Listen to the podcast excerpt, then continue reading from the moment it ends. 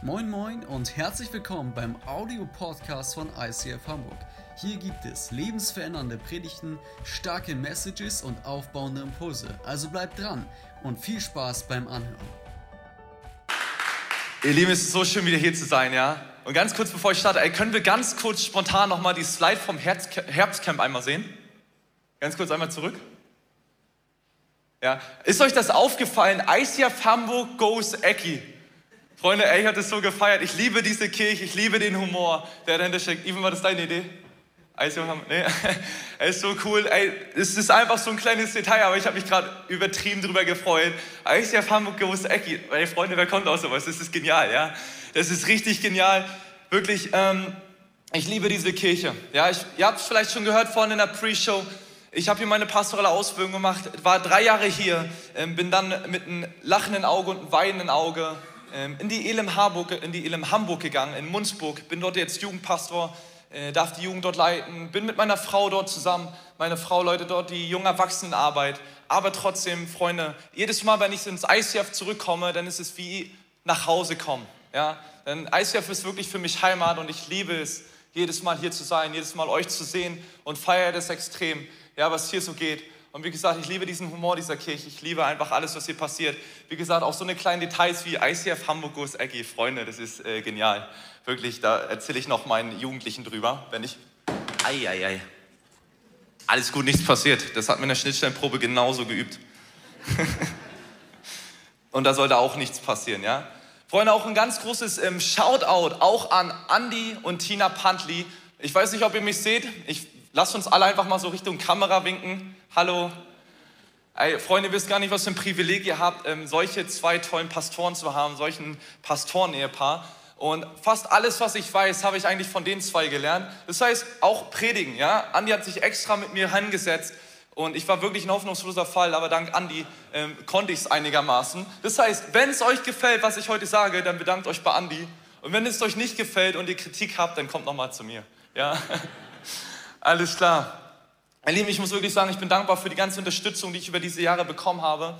Und muss wirklich sagen, das ist nicht selbstverständlich, weil es gibt auch, auch so Momente, wo man sich mal nicht so unterstützt fühlt, oder?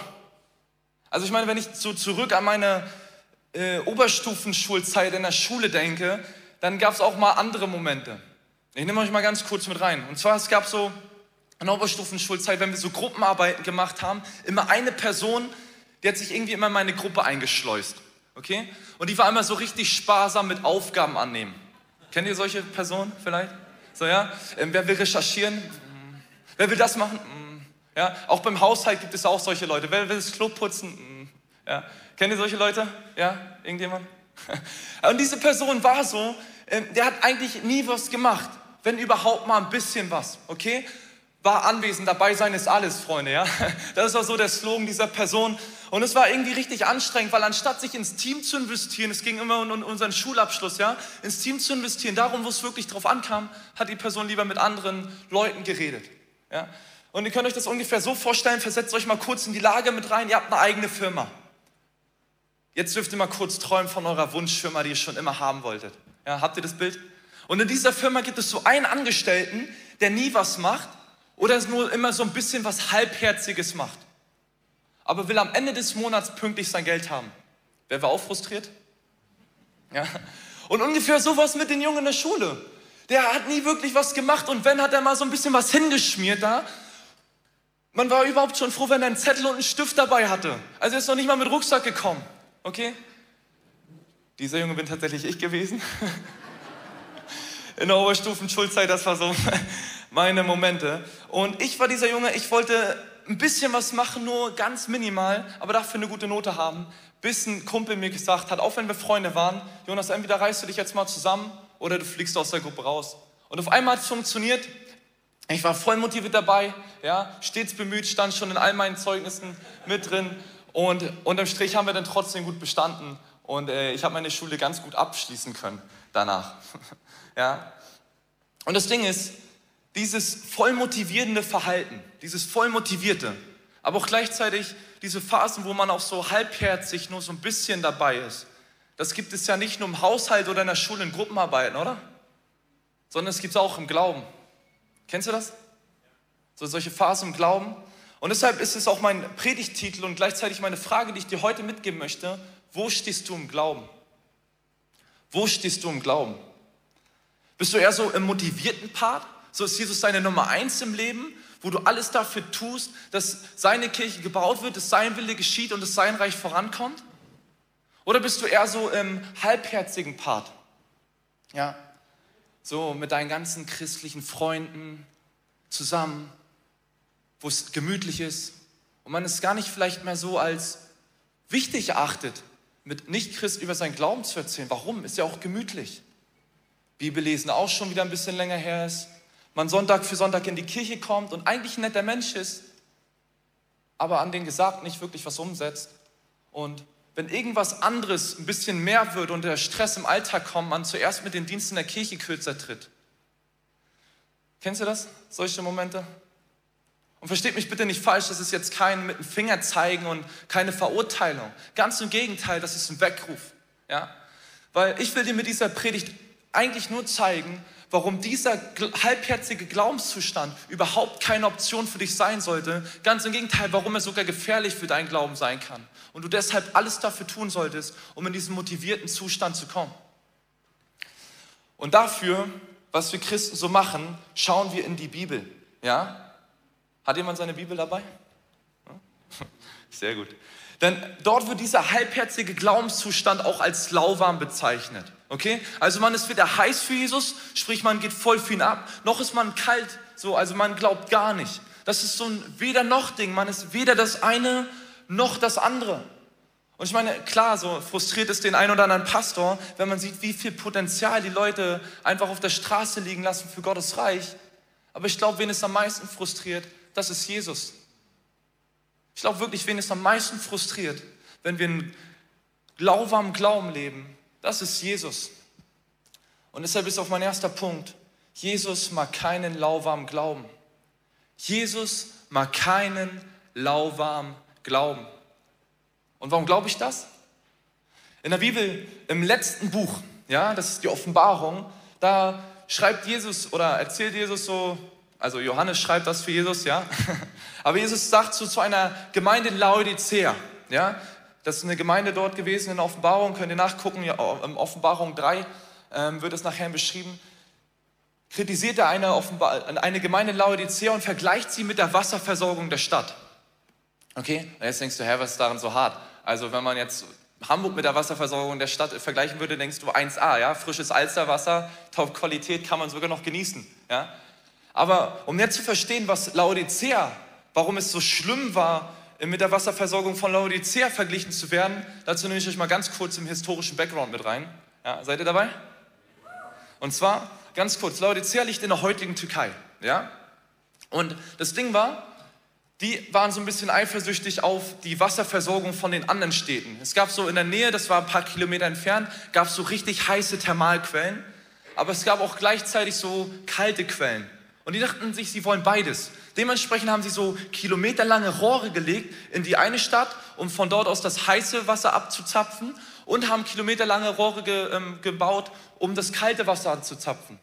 Das Problem ist, wenn du es kilometerlang laufen lässt, ja, dann wird das kalte Wasser lau und das heiße Wasser auch irgendwann. Das heißt, beide Wasserversorgungen sind lauwarm in der Stadt angekommen. Und damit nicht genug, sondern die Hygienestandards waren damals noch nicht so gut wie heute. Ja? Das heißt, als das Wasser ankam, war das so eine lauwarme, ungenießbare Plöre, mit der man nichts anfangen kann. Das heißt, was Jesus hier gerade macht, ist, er vergleicht die Stadt, er vergleicht diese Gemeinde, den Glauben der Gemeinde mit dieser ekligen, ungenießbaren Plöre, mit der man nichts anfangen kann. Und jetzt denkst du, oh, das ist schon hart, oder? Es ist schon so eine richtige Backpfeife. Aber Jesus setzt noch einen drauf. Und zwar, bevor Laodicea auf den Deckel bekommt, kriegen noch sechs andere Gemeinden so richtig was von Jesus zu hören, wo Jesus sie kritisiert. Aber bei diesen Gemeinden findet Jesus was Positives. Da findet er was Gutes und sagt so, ey, das macht die gut. Und ich weiß, ey, das läuft gerade nicht, aber das macht die gut. Nur nicht bei Laodicea. Laodicea ist die einzige Gemeinde dieser insgesamt sieben Gemeinden, wo Jesus nichts Positives auszusetzen hat. Das heißt, er kritisiert diesen Glauben nicht nur, sondern er findet auch nichts Positives daran? In Offenbarung 3, Vers 19, 15 bis 16 sagt er jetzt da weiter, ich kenne dich genau und weiß alles, was du tust. Du bist weder kalt noch heiß. Ach, wärst du doch das eine oder das andere. Aber du bist lau und deshalb werde ich dich ausspucken. Mit lauwarm Glauben kann Jesus nichts anfangen. Damals nicht und heute auch nicht. Denn dieser Glaube ist weder voll für Jesus, noch ist er gegen ihn. Dieser Glaube ist nicht wirklich bereit, Menschen was Gutes zu tun, aber ist auch nicht wirklich bereit, irgendwas dafür zu tun. Dieser Glaube ist nicht geizig, aber dieser Glaube ist auch nicht großzügig. Dieser Glaube ist nicht gegen Gottes Wort, also die Bibel, aber sieht viele Dinge anders und lebt auch nach Dingen anders. Dieser Glaube ist jetzt nicht wirklich gut, aber dieser Glaube ist nicht schlecht. Was sollen wir jetzt damit anfangen? Ja, das ist vom Gefühl her ungefähr so wie die Situation. Ähm, kennt ihr das? Wenn ihr jemanden fragt, was möchtest du essen? Worauf hast du Hunger? Was willst du heute essen? Und die Person dann antwortet, egal. was, soll, was willst du jetzt machen, hä? ja, egal gibt's nicht, hat meine Mama immer gesagt. So, ne? Und dann denkst du, okay, easy, pass auf, ich mache ein paar Beispiele so, ne? Und fragst so, ey, möchtest du Döner essen? Nee, Döner mag ich gerade nicht. Okay, dann was komplett anderes. Was ist mit Sushi? Nee, roher Fisch ist mir auch gerade nicht. Äh, Salat? Hm, vegan bin ich auch nicht. Ja, was wollen wir jetzt machen? Also verhungern ist auch keine Option, aber alles Vorgeschlagene geht anscheinend auch nicht. Ja? Ich glaube, ungefähr so muss sich Jesus manchmal fühlen, wenn wir lauwarm leben. Du kannst damit nichts anfangen, weil dieser Glaube ist gleichgültig. Dieser Glaube, Glaube ist halbherzig. Jesus hat eine klare negative Meinung zum lauwarmen Glauben. Und mal abgesehen davon, dass er ihn da kritisiert, ist, glaube ich, ein Hauptgrund für seine Meinung, dass er die Gefahr darin sieht. Okay? Ich glaube, Jesus sieht die Gefahr im lauwarmen Glauben. Und das ist auch mein zweiter Punkt. Jesus sieht die Gefahr im lauwarmen Glauben. Wusstest du, dass lauwarm sein gefährlich für deinen Glauben sein kann? Und Jesus deshalb auch so streng mit dieser Gemeinde ist und vielleicht auch so streng heute mit uns ist?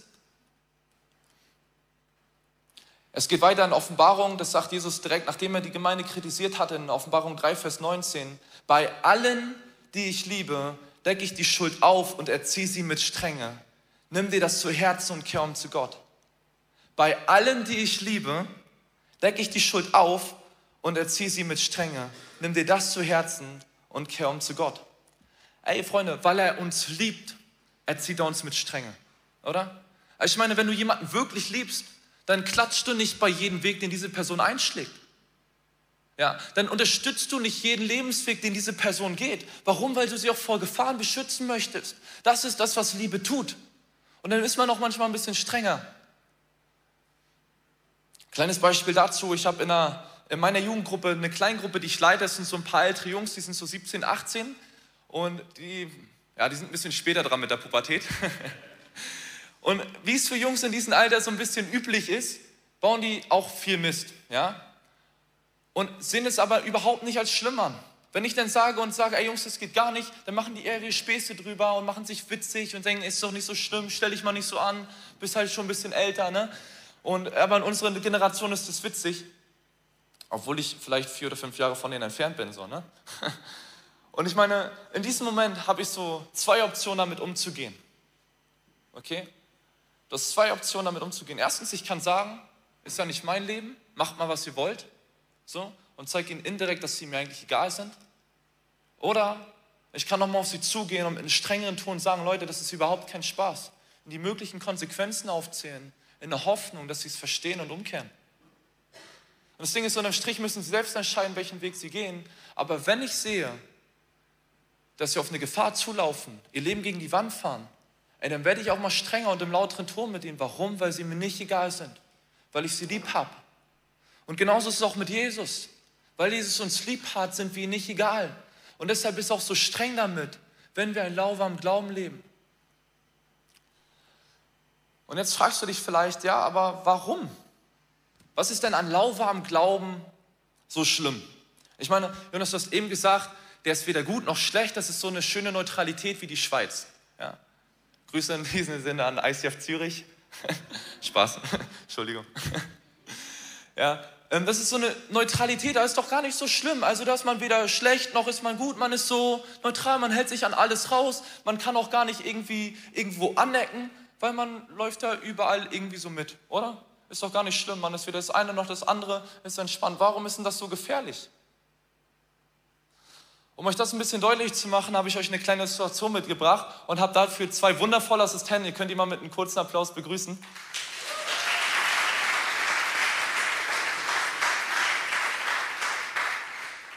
Genau, ihr könnt einmal das Seil einmal stramm. Und diese Illustration soll Folgendes darstellen. Das Blaue hier, ja, könnt ihr das alle gut erkennen?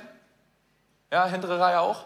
Sonst erzähle ich euch nochmal, das ist blau. Ja? Das Blaue hier soll so den kalten Glauben darstellen. Also sprich, man glaubt eigentlich gar nicht.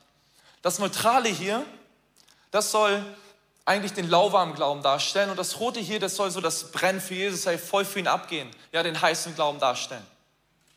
Und das Ding ist, wenn du dein Glauben hier in der Mitte lebst, im lauwarmen Glauben, dann ist die Gefahr dabei, dass du nur einen Schritt davon entfernt bist, von deiner Nachfolge und von deinem Glauben an Jesus abzufallen und kalt zu werden. Dann bist du nur einen Schritt, wenn du deinen Glauben hier ziehst, wenn du dein Glaubensleben hier lebst, dann bist du nur einen Schritt davon entfernt, von dem Plan, den Gott für dein Leben hat, kalt zu werden und somit abzufallen. Freunde, ein Schritt ist nicht viel, oder? Und vielleicht fragst du dich jetzt, ein Schritt? Tatsächlich geht das so schnell. Denn ich meine ganz ehrlich, ein lauwarm Glauben sind eh schon doch andere Dinge wichtiger, oder? Zum Beispiel die Karriere. Dann lebt man eh nicht so streng nach den Geboten und macht bei einigen Punkten eine Ausnahme. Dann ist der einzige Ort bei einem lauwarmen Glauben, wo man vielleicht im Glauben wächst, eh nur sonntags für sonntags im Gottesdienst und macht darauf sein Heim und baut darauf sein Glauben auf. Und sagt, ey, wenn der Sonntag nicht gut war, wenn das Wort von Jonas mich jetzt nicht irgendwie berührt hat und Gott dann nicht zu mir gesprochen hat, ey, dann sind die nächsten zwei Wochen gelaufen. Ja. Wenn man seinen Glauben darauf aufbaut, anstatt es auch unter der Woche zu tun, dann ist das nur ein Schritt entfernt, um vom Glauben abzufallen. Bei einem Lauf am Glauben ist es so, dass man einem immer wieder die Motivation und Begeisterung fehlt, oder? Und man, wenn es mal sich gerade nicht so leidenschaftlich anfühlt, man dann eher gar nichts oder nur ein bisschen was macht, anstatt Gas zu geben. Und lehnt sich zurück und meint so, ey, ich fühle es gerade nicht. Es fühlt sich gerade nicht so gut an.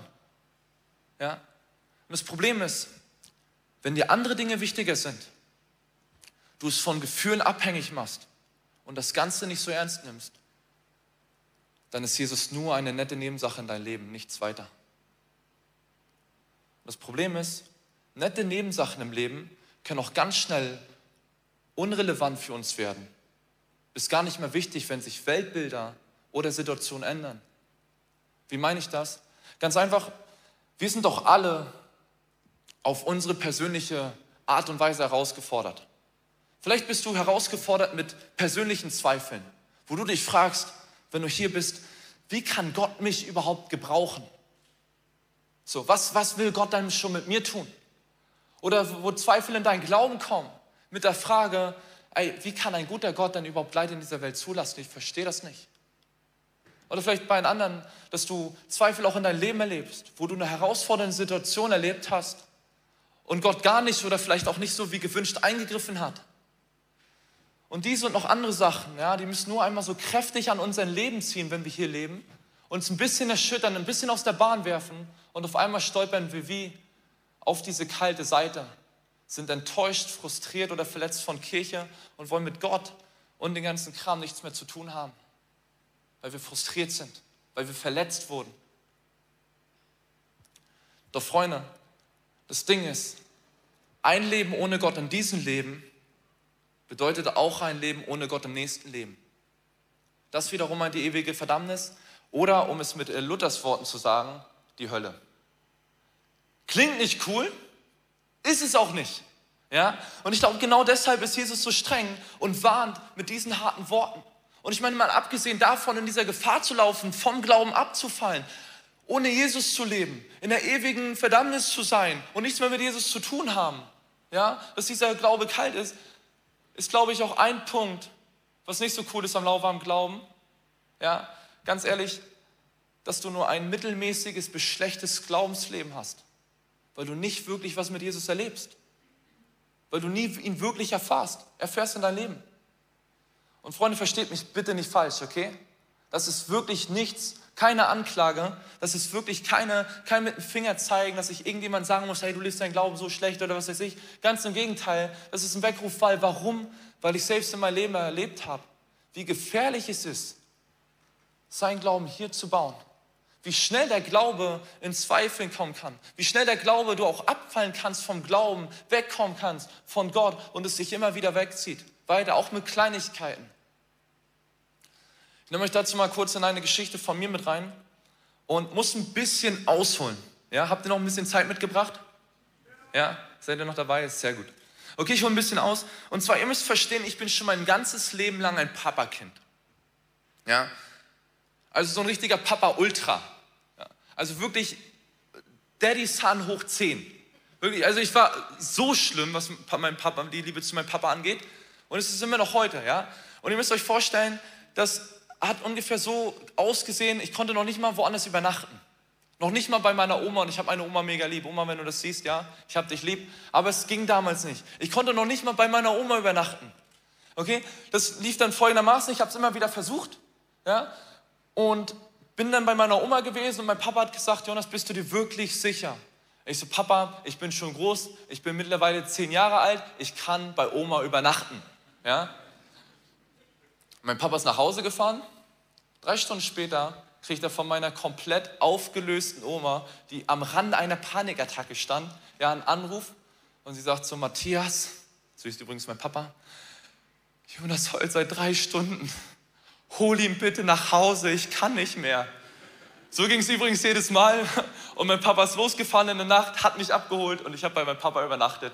Also nur damit ihr mal ungefähr versteht, wie schlimm das bei mir war und wie sehr ich meinen Papa lieb habe. Ja? Und das Ding ist, mein Papa und ich haben aber eine Gemeinsamkeit. Wir sind mega verpeilt. Wir sind so richtig vercheckt. Er hat mich auch schon mal vergessen. aber ist eine andere Sache. Ja? Wir sind mega verpeilt, okay? Und deshalb hätte es mich auch damals nicht wundern müssen, dass er meinen 17. Geburtstag vergessen hat. Falls ich mal von euch einen Geburtstag vergesse, es tut mir mega leid, ich habe das geerbt, ja.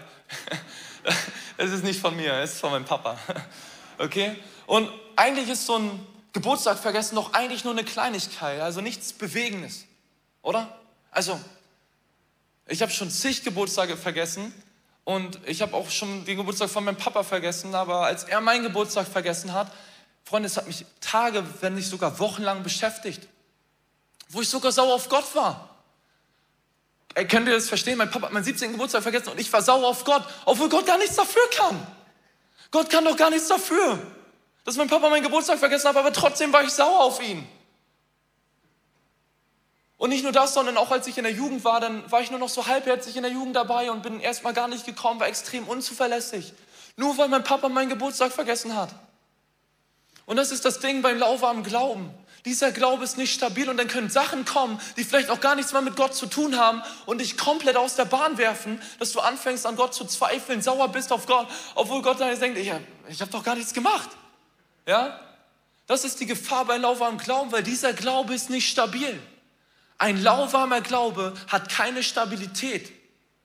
Und du bist so schnell da drinnen, zu zweifeln und abzukommen.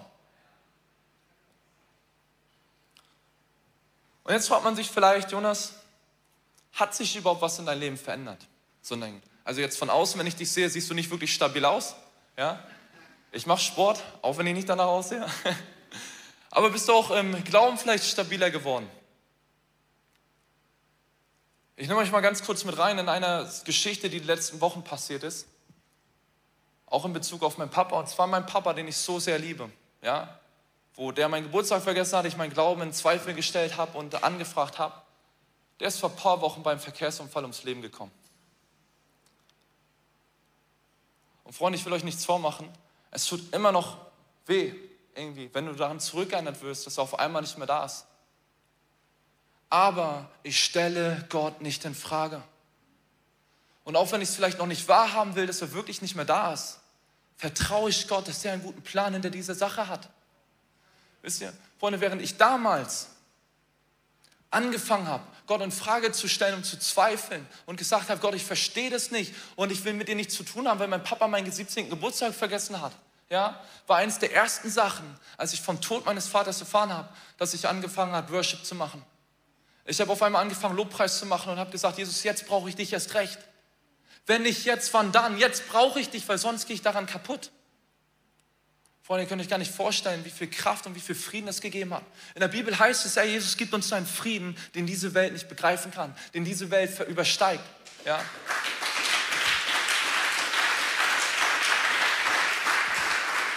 Pass auf, Leute, das ist ein Frieden, den du, egal welche Situation, egal wie auswegslos deine Situation ist, egal wie ey, zerbrochen deine Situation auch ist, egal was da ist, ey, dieser Frieden kann dich durchtragen.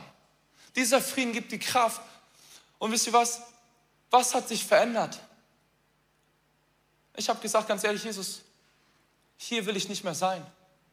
Der einzige Ort, da wo ich sein will, das ist hier, in deiner Gegenwart.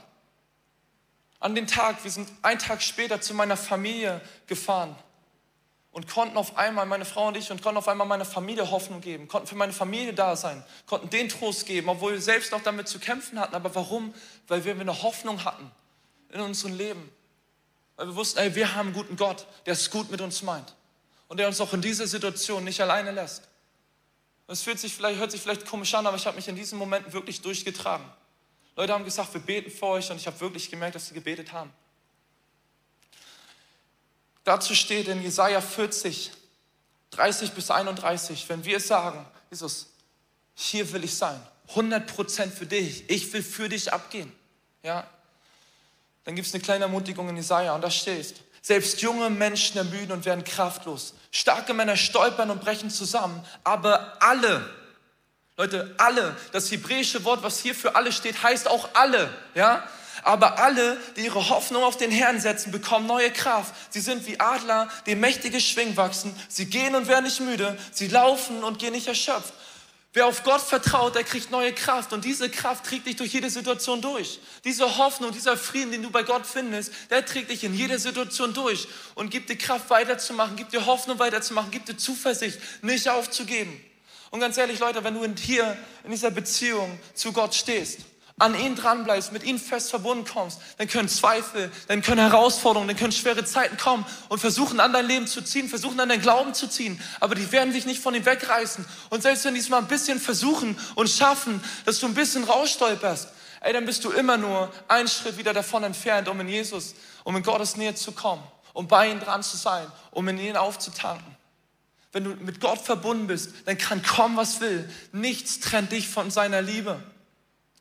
Römer 8, 38, 39 ist nochmal der Zuspruch dafür, das ist ein Brief im Neuen Testament. Denn ich bin ganz sicher, weder Tod noch Leben, weder Engel noch Dämonen, weder Gegenwärtiges noch Zukünftiges oder irgendwelche Gewalten, weder Hohes noch Tiefes oder sonst irgendwas auf dieser Welt können uns von der Liebe Gottes trennen, die er uns in Jesus Christus, unseren Herrn, schenkt. Es kann kommen, was will, wenn wir mit Gott verbunden sind, wenn wir in dieser Liebe sind, dann kann kommen, was will. Nichts trennt uns daraus. Keine Situation, da kann kommen, was will in dein Leben. Nichts reißt dich aus seiner Liebe raus.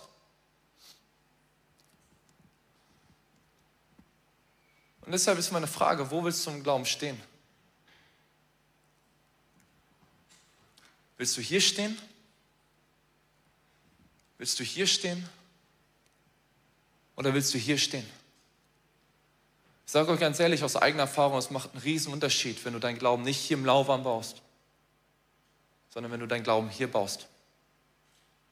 Die eine Situation mit 17 Jahren Geburtstag vergessen, ja, hat mich komplett vom Glauben weggebracht fast, hat mich mehrere Wochen von Gott entfernt. Und die zweite Situation hat mich eher nur noch stärker gemacht, hat mich an Jesus rangebracht, weil ich ihn trotzdem noch vertraut hatte, einfach weil ich in dieser Verbindung mit ihm war. Und ich meine, wenn wir sagen, ey, wir wollen in dieser Beziehung zu Gott leben, wir wollen das auch erleben. Ey, ich will diese Kraft, ich will diese Liebe, ich will diese, diesen Frieden in meinem Leben spüren, weil es vielleicht bei mir gerade nicht so gut aussieht. Ja, dann kann ich dir einen Geheimtipp mitgeben. Und zwar Beziehung. Mit Gott unterwegs zu sein bedeutet Beziehung. Ja? Ich meine, wenn ich mit meiner Frau eine schöne Zeit haben möchte und dann zu ihr sage, ja, aber nichts mit ihr mache, ja, dann äh, merke ich ja selber, dass ich dann auch keine Erlebnisse mit ihr habe, oder? Also wenn ich sage, Schatz, heute machen wir uns einen richtig schönen Tag, ja, machen mal so Daytime, aber dann treffe ich mich mit einem anderen Kumpel. Also wo haben wir denn was Schönes erlebt? ja, ein paar verheiratete Lächeln hier. Kommt bekannt vor. Ne? Ja. Wo habe ich dann was Schönes mit erlebt? Und genauso ist es auch in der Beziehung zu Gott. Freunde, oft, ey, mir ging es doch genauso. Oft ist es doch so, dass wir sagen, ey, wir wollen so viel mit Gott erleben. Und sagen, ich will ein Wunder erleben, ich will Zeichen erleben, ich will das Krasse, was in der Bibel steht, erleben. Aber oft sind wir nicht bereit, viel mit ihm zu leben. Aber wenn wir anfangen, hier in dieser Verbundenheit zu sein, werden wir Dinge mit Gott auch erleben. Wenn Dinge erfahrbar sein. Und Gott wird in unser Leben wirken. Und ich glaube ganz ehrlich, dass eines der größten Probleme oder die drei größten Probleme, weshalb wir immer wieder in Versuchung geraten, lauwarm zu werden und unseren Glauben mehr hier zu bauen, sind so in unserer heutigen Zeit, glaube ich, so drei Hauptpunkte. Das ist einmal Bequemlichkeit, Zeitmanagement und Setzen von anderen Prioritäten. Und wenn du sagst, ich möchte diesen lauwarmen Glauben nicht mehr, dann möchte ich dir zum Schluss einen ganz praktischen Tipp mitgeben, der mir geholfen hat, diese drei Punkte sehr gut unter einen Hut zu bekommen, dass ich die gemanagt bekommen habe. Und wie gesagt, die Betonung liegt auf, das kann dein Glauben verändern. Ja? Warum kann? Weil es braucht immer noch dein Zutun, dein Mitwirken und dein Dranbleiben. Und dieser praktische Tipp ist ganz einfach, setze dir einen festen Termin, wo du die Zeit mit Gott verbringst und dich in dein, sein Reich investierst. Setze dir einen festen Termin, wo du dich in Gottes Reich investierst und Zeit mit Gott verbringst. Warum einen festen Termin? Na ganz einfach. Kennt ihr dieses Problem bei Terminfindung? Wenn den Unterschied zwischen lass uns mal morgen treffen und lass uns mal morgen um 18 Uhr treffen. Ja? Wenn wir sagen, lass uns mal morgen treffen, dann ist es meistens so, wenn dann andere Termine kommen, du fertig bist von der Uni oder von der Arbeit und irgendwie Sachen noch dazwischen kommen, dann wandert der Termin immer weiter nach vorne. Ach, heute wollte ich mich ja nochmal mit denen treffen, ah, vielleicht heute Abend. Und dann bist du irgendwann so fertig und sagst so, okay, morgen, übermorgen, über übermorgen. Und dann stehst du bei der nächsten Grillparty zusammen, ein Jahr später, triffst dich wieder zusammen und sagst so, ey, wollten wir uns nicht treffen? Ey, lass uns mal nächste Woche was ausmachen. ja, ich kann euch genug Geschichten davon erzählen, wie das bei mir gelaufen ist. Aber der Unterschied ist, wenn du sagst, ey, lass uns morgen um 18 Uhr treffen. Du hast einen festen Termin in deinem Kalender. Wenn jetzt andere Termine kommen, dann machst du die im besten Fall drumherum. Du bist auf einmal motivierter, weil du denkst, ey, ich habe einen festen Termin, der ist jetzt eingetragen. Egal, was jetzt noch kommt oder so, ich mache diesen Termin. Ich nehme meine Zeit mit Gott. Aber wie gesagt, es braucht ein Dranbleiben. Auch in diesen Situationen. Setze dir einen festen Termin, um Zeit mit Gott zu verbringen und einfach dich in Gottes Reich zu investieren. Und ich sage dir ganz ehrlich, du wirst merken, was für einen Unterschied das macht in deinem Leben. Vielleicht stehst du heute hier und denkst so,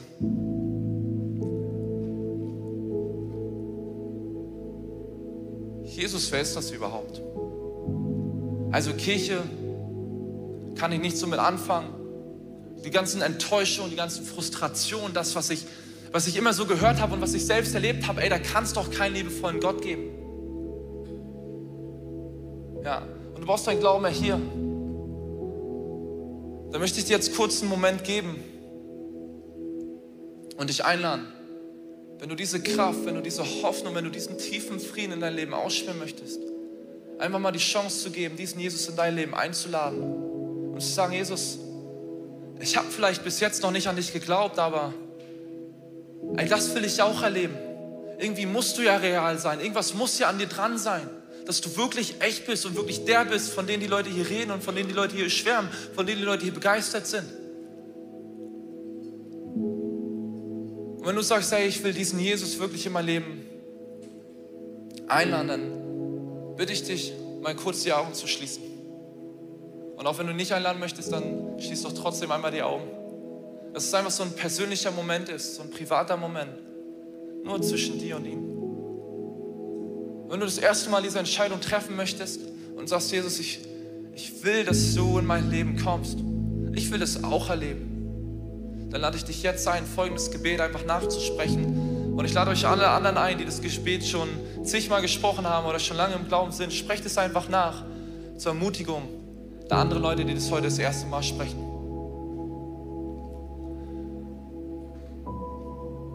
Jesus, danke, dass du gut bist. Danke, dass du mich siehst.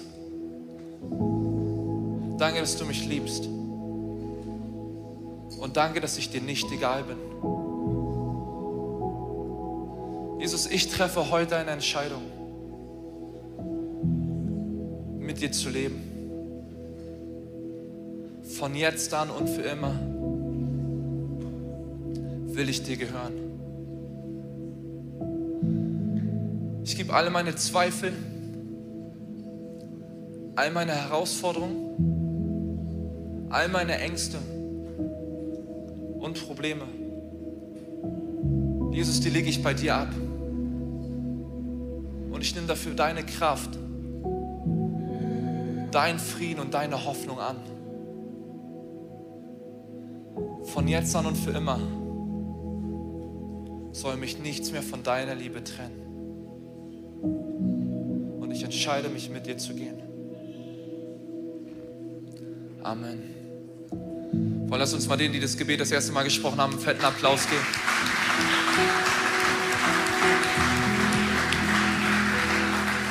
Ganz ehrlich, ich glaube, oder nicht ich glaube, ich weiß aus meinem eigenen Leben, das ist die beste Entscheidung, die du machen kannst, mit Jesus unterwegs zu sein, ihm dein Leben zu geben, an ihn dran zu sein und mit ihm zu leben.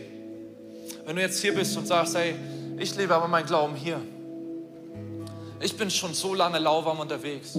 Ich bin schon so lange irgendwie nicht wirklich voll für Jesus. Alles andere ist mir irgendwie wichtiger und Jesus ist eine nette Nebensache in meinem Leben.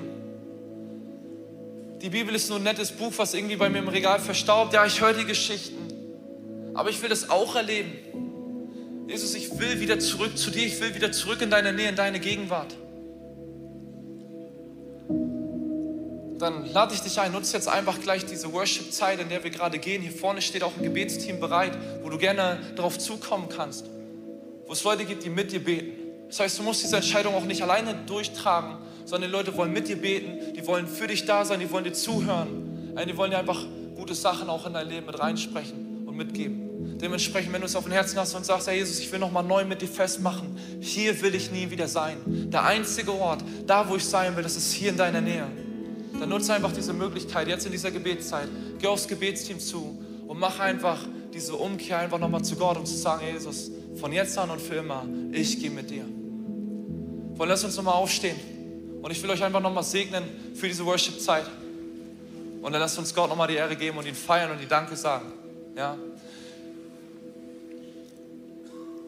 Ey, Papa, danke für all das, was du Gutes in unserem Leben tust und bewirkst. Und du reichst uns die Hand und du willst uns so viel Gutes ermöglichen. Du willst uns so viel Gutes tun in unserem Leben. Aber oft sehen wir das nicht. Oft sind wir so gleichgültig unterwegs und vergessen oft, was eigentlich bei dir für ein Segen liegt, was eigentlich bei dir für eine Zuversicht liegt, was bei dir für eine Liebe liegt. Und jetzt du siehst jede einzelne Entscheidung, die heute hier für dich getroffen wurde. Du siehst auch jede Entscheidung, die vielleicht noch nicht betroffen wurde.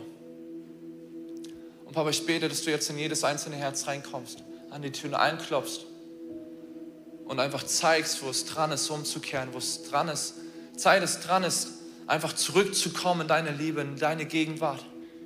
Einfach nochmal neu festzumachen mit dir, mit dir unterwegs zu sein. Und dass wenn wir sehen, wenn wir bei dir sind, wenn wir in deiner Gegenwart sind, wenn wir von deiner Liebe angetan werden, dass es keinen schöneren Ort gibt als in deiner Nähe. Dass es nichts Besseres gibt auf dieser Welt, als mit dir unterwegs zu sein. Jesus, und ich bete jeden Einzelnen, für jeden Einzelnen, der diese Entscheidung trifft und sagt, ab heute will ich meinen lauwarmen Glauben beiseite legen und für dich brennen, für dich unterwegs zu sein. Papa, ich bete, dass es keine Sternschnupperentscheidung ist, die kurz aufleuchtet und dann wieder verglüht, sondern ich bete, dass es eine Entscheidung ist, die durchträgt, wo wir mit aller Kraft einfach dem Ziel entgegenlaufen können, für dich brennen können, für dich abgehen können und einfach jeden Tag aufs Neue begeistert sind von dir und von dem, was du Gutes in unser Leben bereithältst. Ey, Papa, nimm du uns an die Hand und begleite uns in diesem Prozess, neu für dich zu brennen. Und hilf auch denen, die vielleicht jetzt gerade in dieser heißen Phase sind, wo sie einen heißen Glauben haben, auch hilf denen, dass sie nicht in Versuchung kommen, auszubrennen. Hilf ihnen immer wieder zu reflektieren, dass sie nicht sich übernehmen und den Dienst nicht höher stellen als die Beziehung zu dir.